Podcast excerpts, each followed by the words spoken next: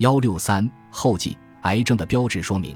人类基因组图谱绘制完成后，道格拉斯·哈纳汉、罗伯特·温伯格两位研究人员于两千年发表了一篇文章，用简洁明了的理论阐述了癌症是如何发生和进展的。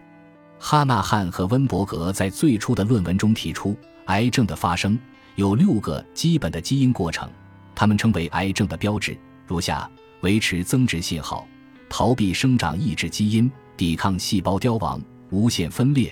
刺激心血管生成、浸润和转移。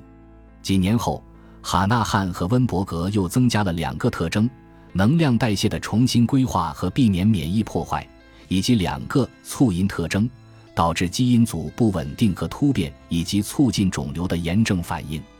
癌症求生的动力增殖信号可不像交通信号，你最多因此收到交通罚单而已。增殖信号本质上是癌症维持自身生长。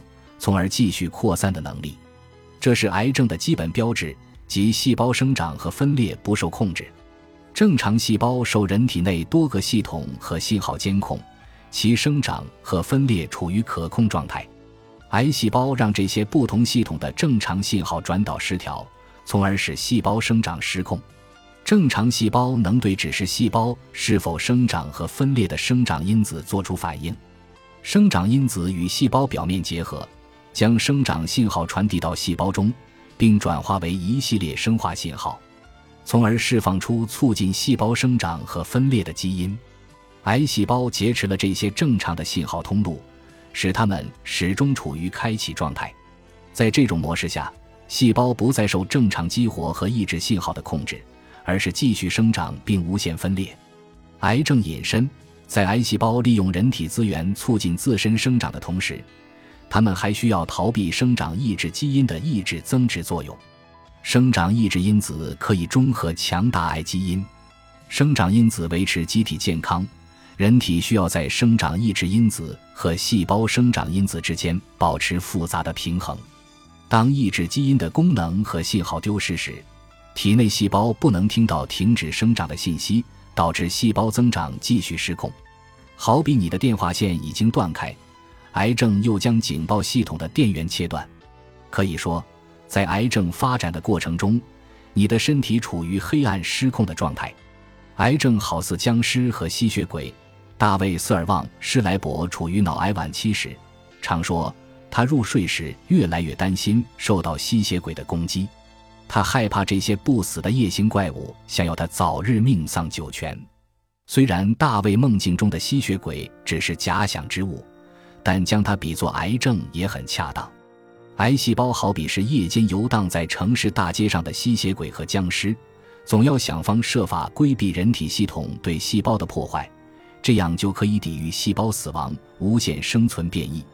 细胞自杀，我们的身体系统对不适当的细胞生长和分裂也有控制手段，其中最有效的一种称为凋亡。也就是自发性细胞死亡，或称细胞自杀。细胞内的因素和来自细胞外的信号可以触发这种死亡诱导过程。一旦开始发生细胞凋亡，细胞就会被逐渐分解，然后被其邻居和吞噬细胞所消耗。所以，肿瘤细胞的最大愿望是逃避凋亡，这样它们就可以不受控制的生长。癌细胞通过抑制抑癌基因和增加抗凋亡基因，并释放抗凋亡蛋白来避免凋亡，即使细胞内外都有激活细胞死亡的信号，也不影响癌细胞逃避凋亡。细胞破坏控制细胞异常生长的第二种方法是坏死。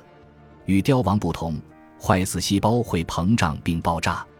使细胞爆炸而不是被系统消化的后果是。细胞死亡导致某些蛋白质被释放到周围组织环境中，并使得免疫系统的炎性细胞进入细胞爆炸部位并清除坏死的碎片。这个过程听起来似乎很棒，像是急救人员冲向事故现场。但最近的证据表明，免疫炎性细胞有时可以促进肿瘤发生发展，因为它们可以促进血管生成和细胞增殖。实际上，过多数量的细胞发生坏死，可能是癌症的危险因素。癌细胞追求永生，正常健康细胞的生长和分裂周期是有限的。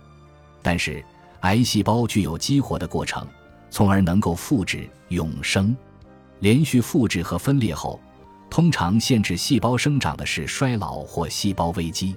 如果细胞逃避衰老状态，通常也会进入危机状态并最终死亡。但是，癌细胞规避了这两个过程，并具有无限复制的能力。这种转变称为细胞永生化。端粒是细胞内有助于确保细胞完整性的一个组成部分。端粒是我们二十三对染色体的保护末端。通常随着年龄的增长而缩短。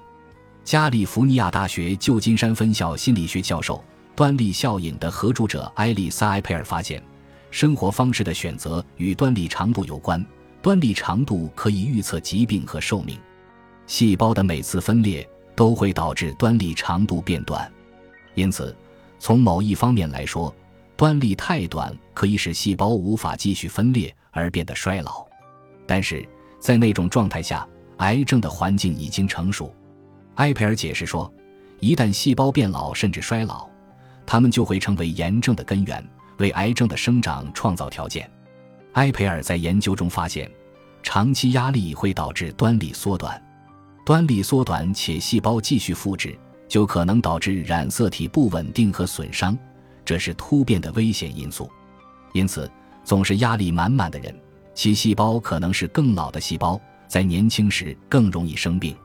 相反，正如我们看到的那样，健康的生活方式可以减缓端粒缩短的速度，并阻止压力对端粒的损害。端粒酶是细胞核内的一种酶，有助于维持端粒的完整性。尽管癌细胞和永生化细胞在正常细胞中的含量很低，但它们的端粒酶水平极高。因此，细胞能够继续复制而不会缩短端粒。同时，如果端粒酶水平低，并且端粒变得足够短，那么连续的细胞分裂可能导致染色体畸变。这时，如果细胞没有发生危机或凋亡，那么肿瘤就会开始形成。异常的端粒酶水平和异常的增值使细胞不会灭亡。逃避了衰老和细胞死亡这两项关键的抗癌防御措施。癌细胞便能得到通往永生的门票。保持血供，正常组织和肿瘤都需要血液供应，以吸收营养和氧，并清除废物和二氧化碳。在胚胎的早期形成以及后期的产前发育期间，当新的内皮细胞一起形成血管时，除了现有血管中萌出新血管外，脉管系统也会发育。这个萌芽的过程称为血管生成。脉管系统一旦形成，就保持在适当位置，为身体提供支持。在成年人体内，伤口愈合和女性生殖循环时，血管生成开始启动，但这只会在短时间内发生，然后停止。在肿瘤形成和发展过程中，血管生成开关仍然存在，允许形成新的血管，从而有助于维持肿瘤的生长。这个例子再次说明。癌症会欺骗我们正常的平衡系统，它永久打开了本该时开时闭的开关，形成了持续的生长、复制状态，并且能为癌细胞提供血液营养。癌症寻找新家，癌细胞从其原始部位向身体其他部位的扩散，激活了癌症的浸润和转移能力，从而威胁生命。当肿瘤局限在原发部位时，早发现、早进行医学干预，效果最好。转移是癌症相关死亡的主要原因。尽管转移性癌症的治疗已取得了很大进步，但这仍然是一个巨大的挑战。浸润和转移是一个多步骤的过程，它始于癌细胞浸润附近的血液和淋巴管，随后癌细胞从这些系统转运至其他组织中，形成癌细胞的微观结节。这些结节最终会生长，直至变成肿瘤，并在扫描时清晰可见。最后一步称为殖民化，通常细胞附着在其支架及细胞外基质上。如果细胞脱落，则应该经历一个称为失潮凋亡的过程，这是程序性细胞死亡的一种形式。肿瘤细胞经过一个过程，可以避免失潮，从而迁移和遍及全身。它们还开始表现出干细胞特性，使其能够在任何地方着陆并适应新的周围组织。一旦癌细胞避免了人体细胞自然死亡的过程，并转化为自由循环的适应性细胞，他们就会寻找一个新的殖民地住所。癌细胞最初并不适应他们所着陆的组织的微环境，这些细胞可能需要数百个不同的定制程序才能被激活，进而生长和繁殖。在这种状态下，它们还可以重新播种，在体内远离转移部位，进一步循环而形成极落。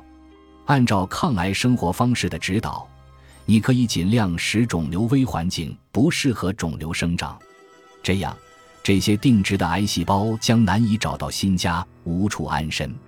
癌细胞会虹吸，由于癌细胞的复制速度要高于体内其他细胞，因此至关重要的是，它们必须具有维持生长和细胞分裂所需的燃料，从而重新规划能量代谢。葡萄糖是维持细胞生长的重要燃料来源。奥托·瓦尔堡是一九三一年诺贝尔医学奖得主，他证明了癌细胞的独特特征：即使在有氧存在的情况下，癌细胞仍然偏爱使用糖酵解产生的能量。这一过程称为有氧糖酵解。通过糖酵解来为细胞提供能量效率很低。为了弥补产能效率的不足，癌细胞需要增加葡萄糖转运蛋白。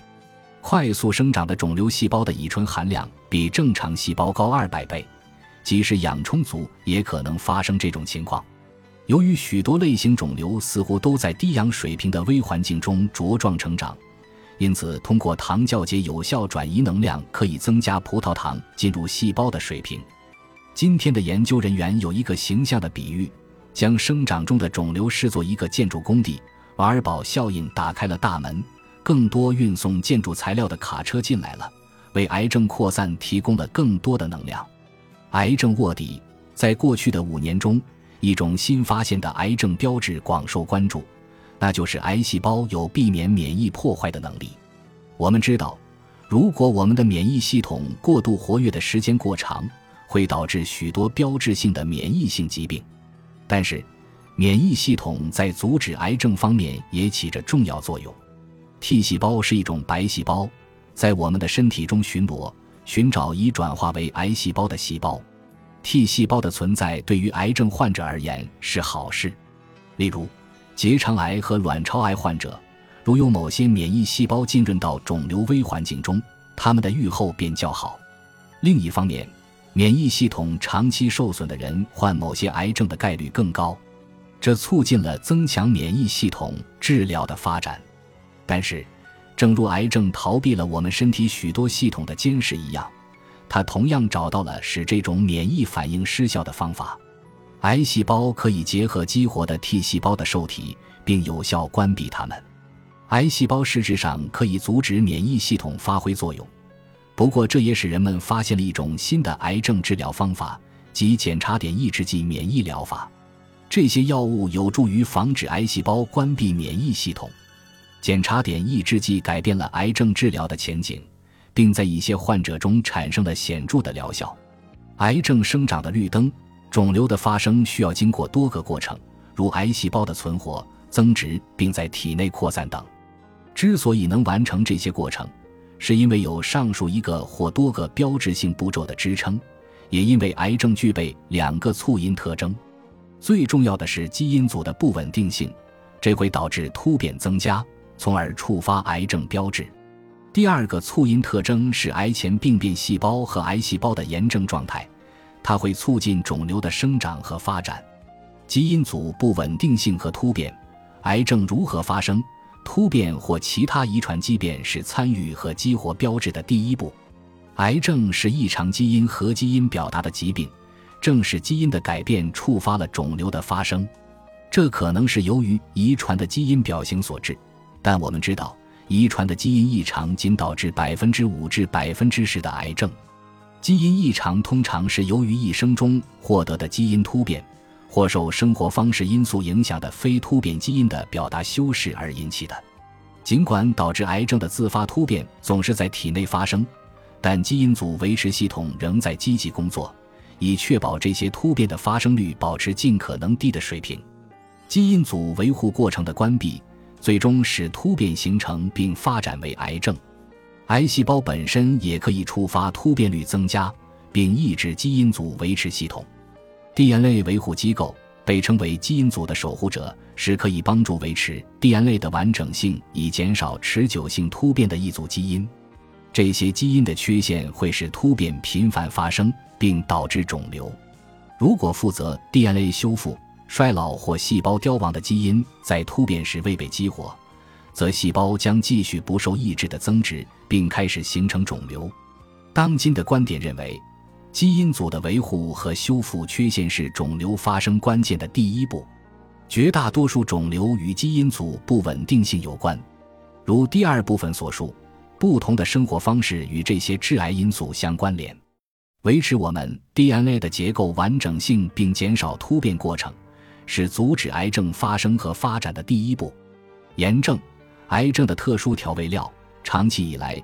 炎症过程一直被视为大多数肿瘤形成必不可少的步骤。